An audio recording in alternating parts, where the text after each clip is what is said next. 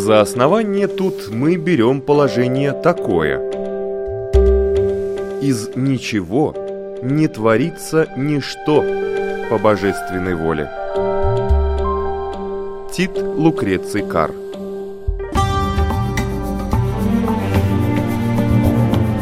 Дерзкие теории Смелые гипотезы Предположения, которые завтра могут стать аксиомами. Природа вещей на латвийском радио 4.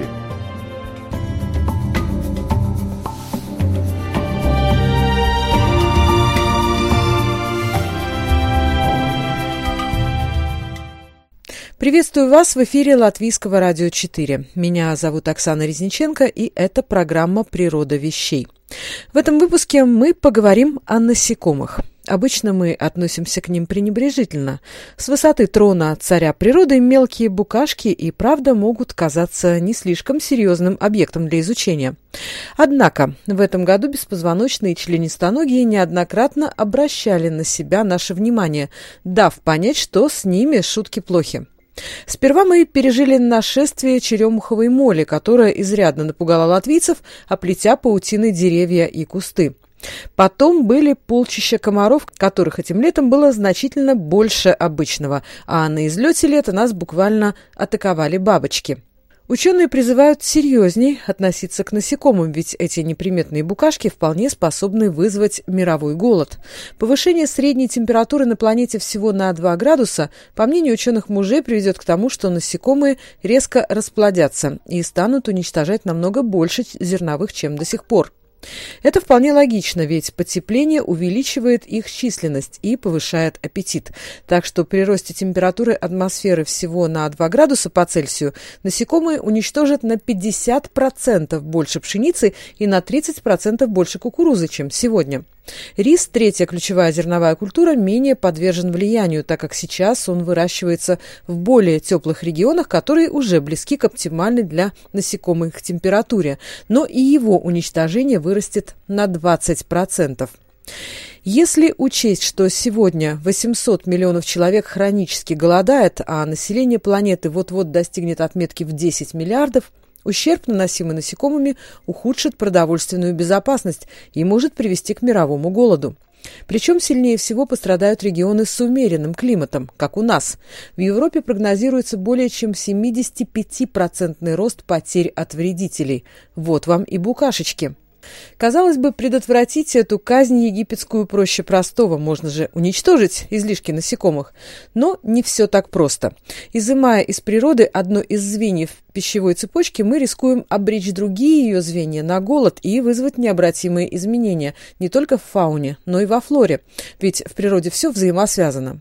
О роли неприметных насекомых в нашей жизни мы поговорили с ученым-энтомологом, профессором биологии Латвийского университета Валдемаром Спундисом. Значит, этот год был такой тропический, очень высокая температура, сухость, значит, осадков было мало, и это повлияло на очень многих насекомых. Первой весной в мае было очень жарко, размножились э, комары, а впоследствии они просто погибли все а сейчас уже комаров нет. То же самое со слепнями было. Но вот эти моли, не только черемуховые, на сливе, например, было, да. Вот этот год когда-то когда для этих э, молей был очень-очень такой благоприятный. Но всегда надо смотреть, что было в прошлом году. У моря такая динамика популяции, что бывает года, когда их очень много, и тогда такая депрессия, когда их ну, мы просто не чувствуем. Жаркое лето это повлияло на таких насекомых, которые очень любят теплоту. Например, осы. Да, вот в этом году ос размножались очень много. Это благодаря, что они такие более-менее южные, им нравится эта теплота, и поэтому у них очень большие гнезда было. Сейчас самые последние – это эти дрозофилы, эти мушки, которые Фруктовые. Э, да, фруктовые мушки, которые на фруктах у нас дома, да. Вот сейчас они везде, везде, везде. А это потому, что первый очень хороший урожай, благодаря теплой весне эта мушка размножается очень быстро. Скажем, в течение 10 дней появляется новое поколение. Э, было мало воды в реках, да, это повлияло на стрекоз. Вроде бы стрекозам надо-то не очень-то много воды, да, но все-таки как-то они были меньше в этом году. Что касается бабочек, тоже интересные вещи, поскольку у нас, у бабочек, обычно одно поколение в году, у большинства. А сейчас в этом году появляются такие виды, которые в течение лета могут развиваться два раза, значит, от яйца до взрослого. Значит, появляется второе поколение. Это так чисто такое южное... Тип размножения, да? Южный тип. Да, поскольку вот у нас обычные бабушки у нас одно поколение в году, но ю, Южной Европе уже там два-три поколения. И вот благодаря этому климату у нас мы становимся южнее.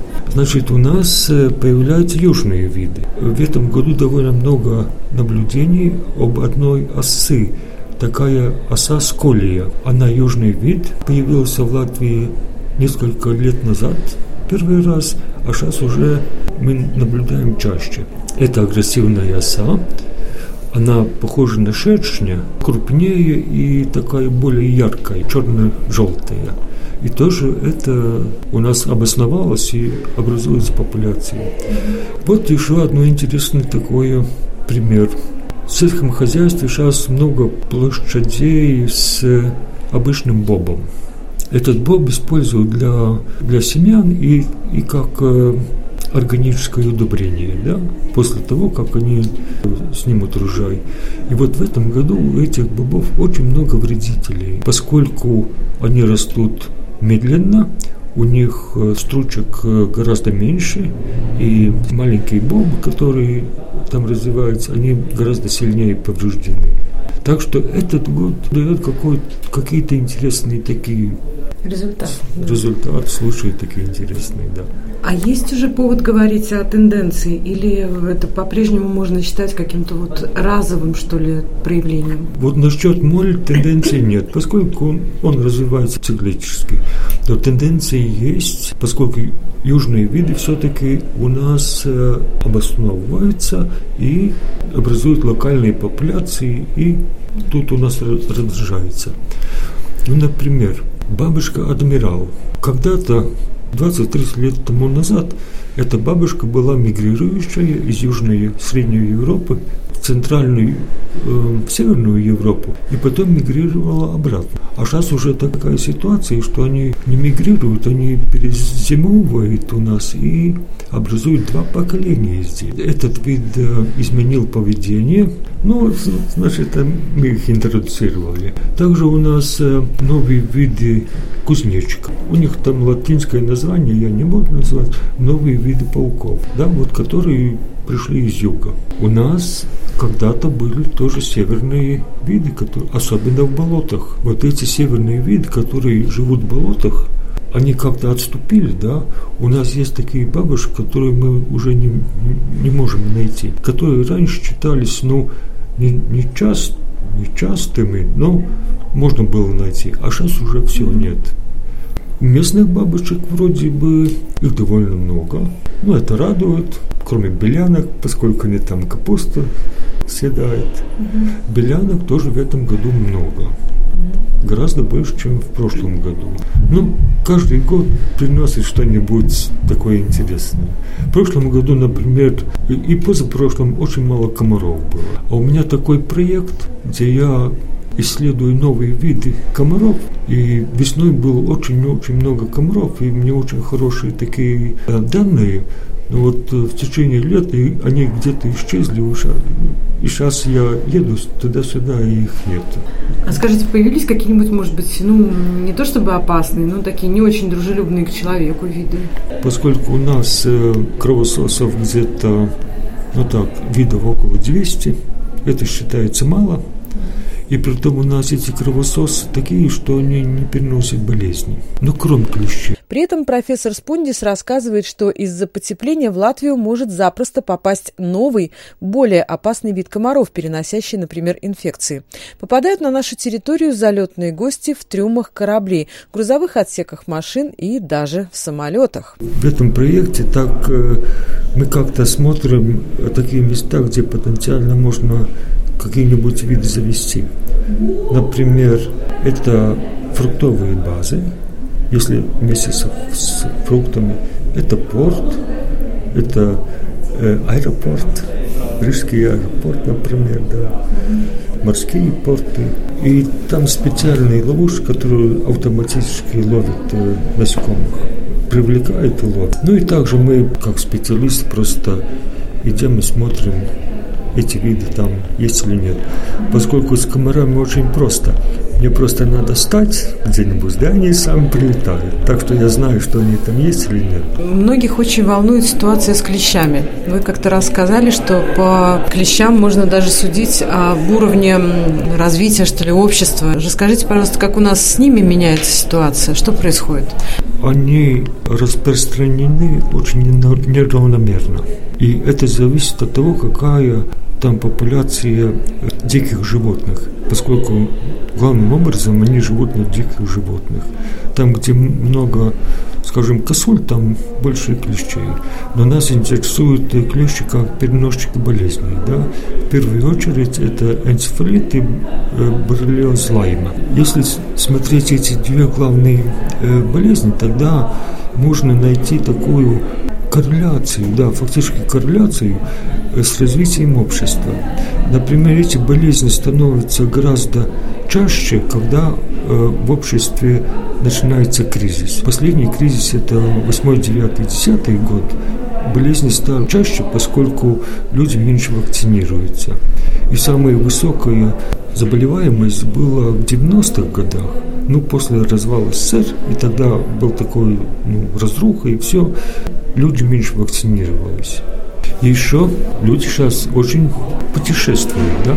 Какое состояние э, общества, такое и состояние туризма. И вот чем выше э, заработок, тем, тем люди позволяют себе ехать где-нибудь на юг. А на юге не могут подхватить эти южные болезни. Очень опасаемся тех людей, которые где-нибудь были в тропиках, да, что они могут к нам принести какие-то болезни, которые можно распространиться э, среди наших кровососов. Угу. Чаще всего это э, комары. Поскольку у нас местные комары тоже такие, что они способны переносить э, тропические болезни. То есть, если он укусит зараженного человека, то он начнет... Да. И может перенести, перенести другому. Поскольку, когда у нас комар но сосет кровь, мы не позволяем полностью, да, мы его отгоняем, а и мыши хочется, они, он, значит, переносит это вирус или какую-нибудь там бактерию другому. Но, с другой стороны, вот часто говорят, э, почему бы не взять и не уничтожить этих всех клещей, раз они так нас заражают, или, не знаю, не вылечить, допустим, эти болезни. Они как-то поддаются лечению вот, болезни клещей? Мы можем им помочь, чтобы они нас не заражали? Нет, вот не могут. Поскольку вирусы и боррелия, они циркулируют в природе между клещами и дикими животными. Эти вирусы, все болезни там циркулируют, а человек это просто случайный хозяин. Вот у нас, например, есть комары, которые питаются в основном цыплятами различных э, птиц, скажем, в скворечниках. Они там сосут кровь, а человек его не интересует. Есть у нас клещи, которые живут, э, скажем, только на птицах. Человек его не интересует. И тогда мы гоняемся если так можно сказать, за интрудированными клещами. Но в этом году как-то не повезло. Ни одного так не нашли. Но в прошлом году, поз, позапрошлом, в отдельных местах было.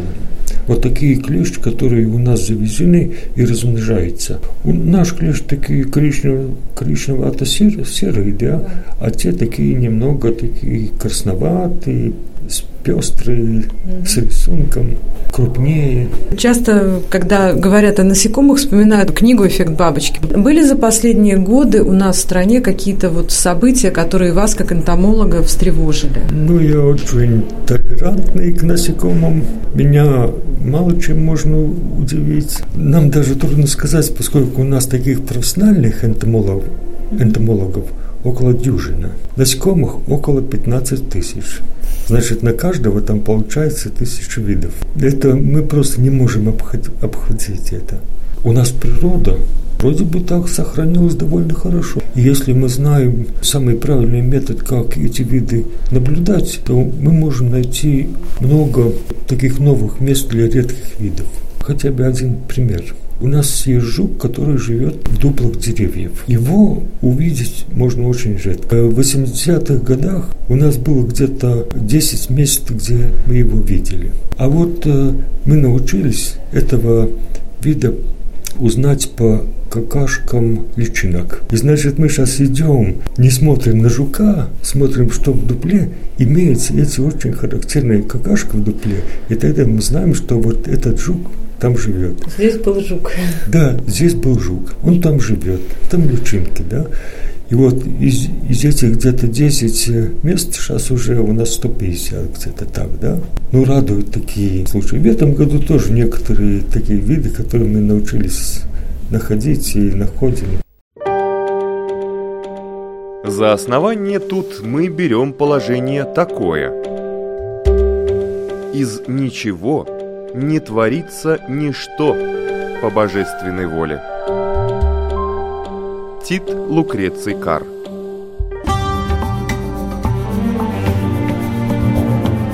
Дерзкие теории. Смелые гипотезы. Предположения, которые завтра могут стать аксиомами. Природа вещей. На латвийском радио 4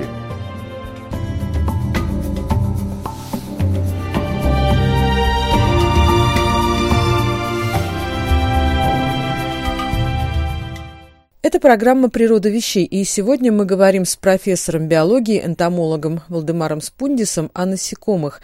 Несмотря на свой маленький размер, они могут доставить нам, людям, серьезные проблемы. Во Франции, например, расселились тропические шершни из Китая. От их укусов уже скончался один человек. В Латвии самыми опасными по праву считаются клещи из-за энцефалита, который они переносят. Воспалительные процессы, которые возникают в мозге человека после укуса зараженного клеща, могут привести к смерти. Чуть менее опасны оводы, которые часто нападают на людей на берегу водоемов и на дачах после полевых работ. Существует около 150 видов оводов, но для человека опасны всего два. Подкожные оводы стремятся отложить яйца, прикрепляя их к волосам на теле. Далее созревшие личинки внедряются через кожу в организм и мигрируют в тканях. При этом личинка может попасть в головной мозг что и приводит к смерти. Опасны и слепни, у них мясистый хоботок, внутри которого имеются твердые, колющие и режущие лезвия. Именно поэтому укус слепня так болезнен. На коже в этом месте несколько дней сохраняются уплотнения и покраснения, и может даже подниматься температура. Кстати, пьют кровь только самки слепней. Бывало, что после нападения десятка насекомых человек попадал в реанимацию, и ему даже требовалось переливание крови. Ну и одно из самых опасных городских и дачных насекомых – это оса. Ее укус отличается высокой аллергенностью. Помимо токсинов, которые разрушают стенки клеток пораженных тканей и воздействуют на нервные окончания, в составе осиного яда содержатся вещества, способные вызвать мощнейший иммунный ответ организма. Контакт с насекомыми неизбежен. Энтомолог из Калифорнии Мишель Траутвайн уверена, что насекомые окружают человека повсюду, и с этим ничего не поделать. Пять лет команда Траутвайн искала насекомых в человеческом жилье по всему миру и по всем континентам. Результат исследований был опубликован в Scientific Reports. Оказалось, на количество видов насекомых, живущих в доме, ни регулярность уборки, ни наличие домашних животных не влияет. В каждом человеческом жилище живет около 100 видов разных насекомых. Все они части большой экосистемы. Те, что становятся жертвами хищников, питаются чешуйками человеческой кожи и пылью. На них охотятся пауки, муравьи и тараканы. Некоторые, как те же тараканы, предпочитают жизнь с людьми жизни в дикой природе. Сообщества насекомых складываются везде, где живет человек, утверждает доктор Траутвайн. Пытаться полностью избавиться от мелких сожителей тоже не стоит. Возможно, их неслышное присутствие помогает людям вырабатывать здоровый иммунный ответ на патогены, с которыми мы не встречались бы, не будь вокруг нас маленьких беспозвоночных, считают ученые. Что за такое явление необычная природа, когда вот э, идет дождь из насекомых? Вот шесть дней назад э, где-то в России прошел дождь из клопов. Как это получается? Не грозит ли это Латвии? Могут быть массовые вылеты. Например, в Риге регулярно появляются новые самки-самцы черного муравья. Так мы его не чувствуем, но каждый год появляется больше или меньше, но появляются. Насекомые иногда появляются у моря в очень больших количествах. Но есть у некоторых насекомых такая тактика, что они могут э, на несколько сот километров э, пролететь по ветру. Принцип такой, что жарким летом, когда поднимается воздух вверх, они поднимаются вместе с воздухом на высоте полкилометра, километра, они остывают и держатся в воздухе, а там ветер обычно сильнее, чем у Земли, да, их переносим на очень большие расстояния. Но у нас я как-то не помню такого дождя. У нас, наверное, из-за вот особенностей климата, что у нас нет таких вот больших теплых воздушных масс, которые туда-сюда мигрируют, наверное, нам это не грозит. Да, ну я думаю, не грозит. У нас, например, э, где-то пар, пару лет тому назад мигрирующая саранча появилась. Тоже было вот такая, такое жаркое лето, да, они просто полетели. Вероятно, ну, не перенесли зиму. А опасно, когда исчезает вот целый вид. Если, допустим, мы возьмем и уничтожим клещей, вот чтобы они нас да. не кусали, что будет? Ну вот каждому в природе своя функция. Эти тысячи видов создают картину. Это природа, да? Если там один вид исчезает, мы не чувствуем, да? Исчезает, там есть где-то 10 видов, да? Мы чувствуем, что в природе в этой картинке, да, скажем, зеленый цвет стал тусклый. Чем больше исчезает видов, тем э, эта картинка природы, да, становится более сероватой, да. Вот это такой принцип. Значит, она не, могут, не может использовать все свои функции и не может дать нам всю, все, что нам, нам нужно. Например, жарящие комары – вроде бы они плохие для нас, да, но в то же время они нас кусают, пускают э, чужие белки, и наша иммунная система лучше работ, работает. Чем больше нас, нас жалят, тем сильнее наша иммунная система. Так что э, если там один другой укус, это, это абсолютно ничего не означает. Угу. И потом у него такой принцип, что весной первого, первого комара, который прилетает, я ему даю полностью пососать, и пусть он улетает. Это э, хорошо для меня, поскольку это увеличивает мою иммунную систему. И комар тоже, наверное, рад. Ну, комар рад. А это правда, что комарихи кусают, да, не комары, самки? Да-да, сам, сам. Но все кровососы – это самки. Самцам эти белки не очень-то нужно, поскольку у них там не надо ну, продуцировать яйца, да, у самок белки нужны для продукции яиц. Самки комары, комарихи, да, они тоже может э, откладывать яйца без кровососания, но их будет гораздо-гораздо меньше. Но в то же самое, те же самые комары, они опылители. У них длинный хоботок, да, и они также для энергии пьют э, нектар и опыляют растения. Да? И комарихи, да. Вот мы говорим, они плохие, но они дают нам вакцинации, опыливают, а личинки живут в воде, очищают воду, ну, Значит, если там что-нибудь плывет, там бактерии, скажем, там. Вы комаров изучаете вот в каком разрезе? Вот что вам интересно? Мне интересно виды,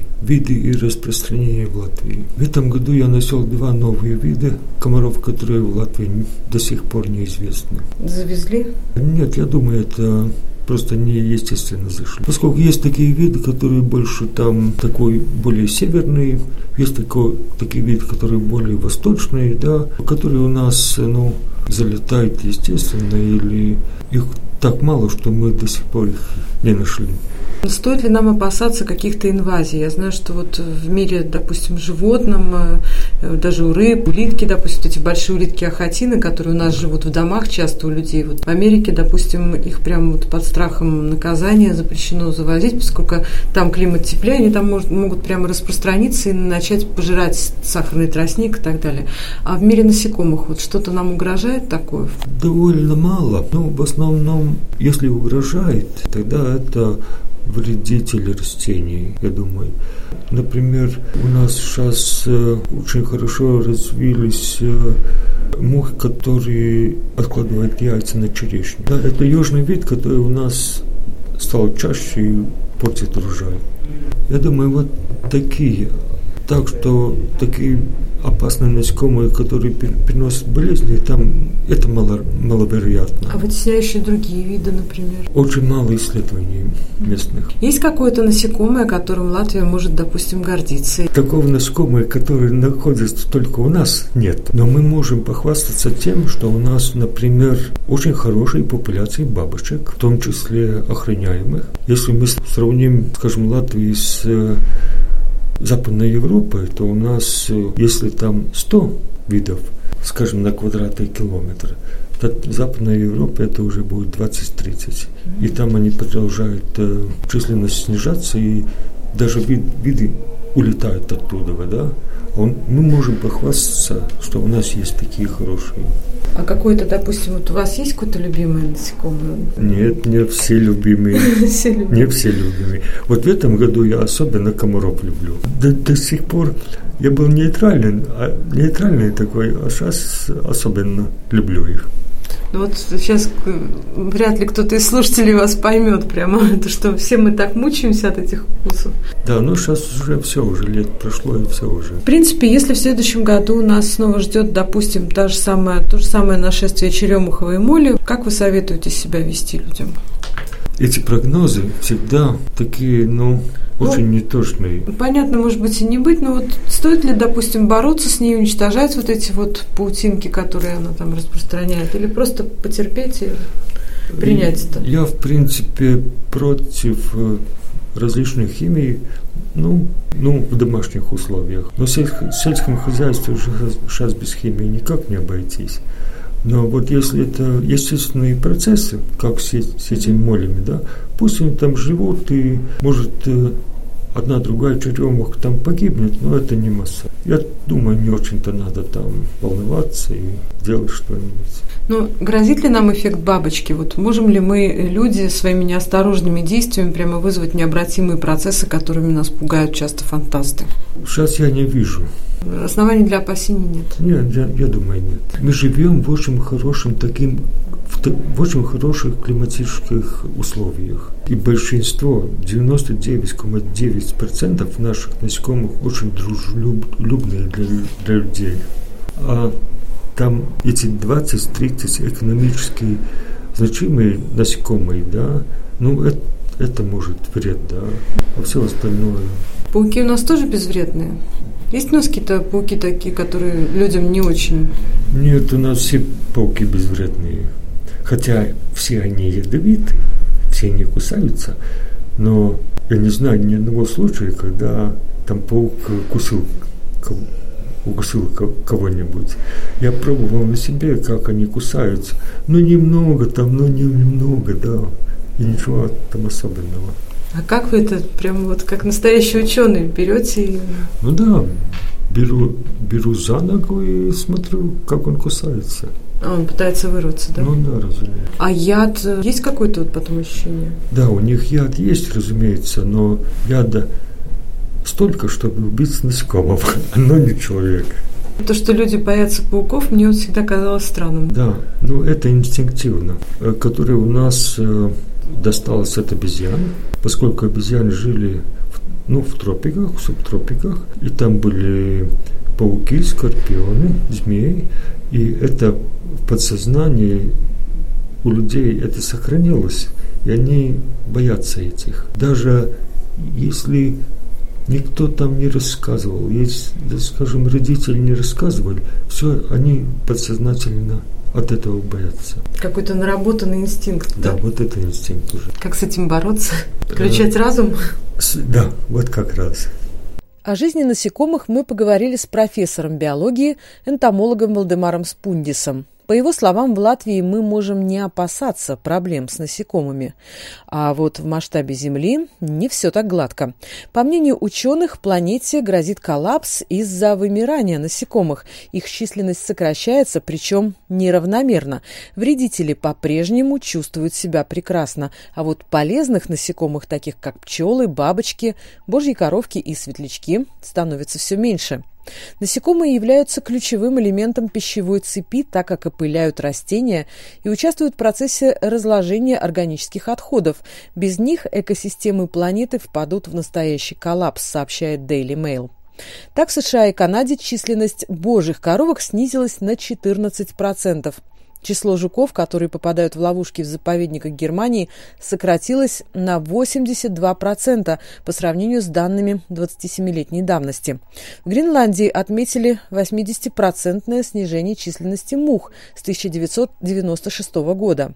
Ранее ученые сообщили об угрозе вымирания крупнейшего насекомого в мире – гигантской веты смерчка размером с ладонь. Это существо эндемик Новой Зеландии. Оно успешно пережило динозавров, но может завершить свою длительную историю из-за сельскохозяйственных пестицидов.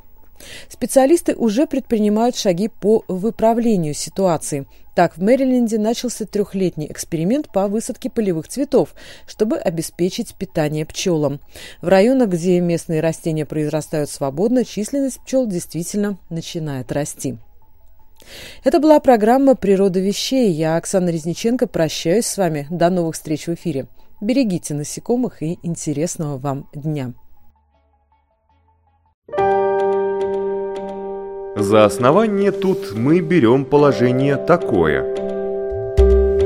Из ничего не творится ничто по божественной воле.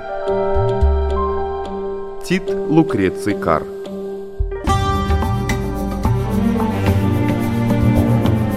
Дерзкие теории Смелые гипотезы Предположения, которые завтра могут стать аксиомами – Природа вещей. В четверг в 15.10 и в воскресенье в 10.10 на Латвийском радио 4.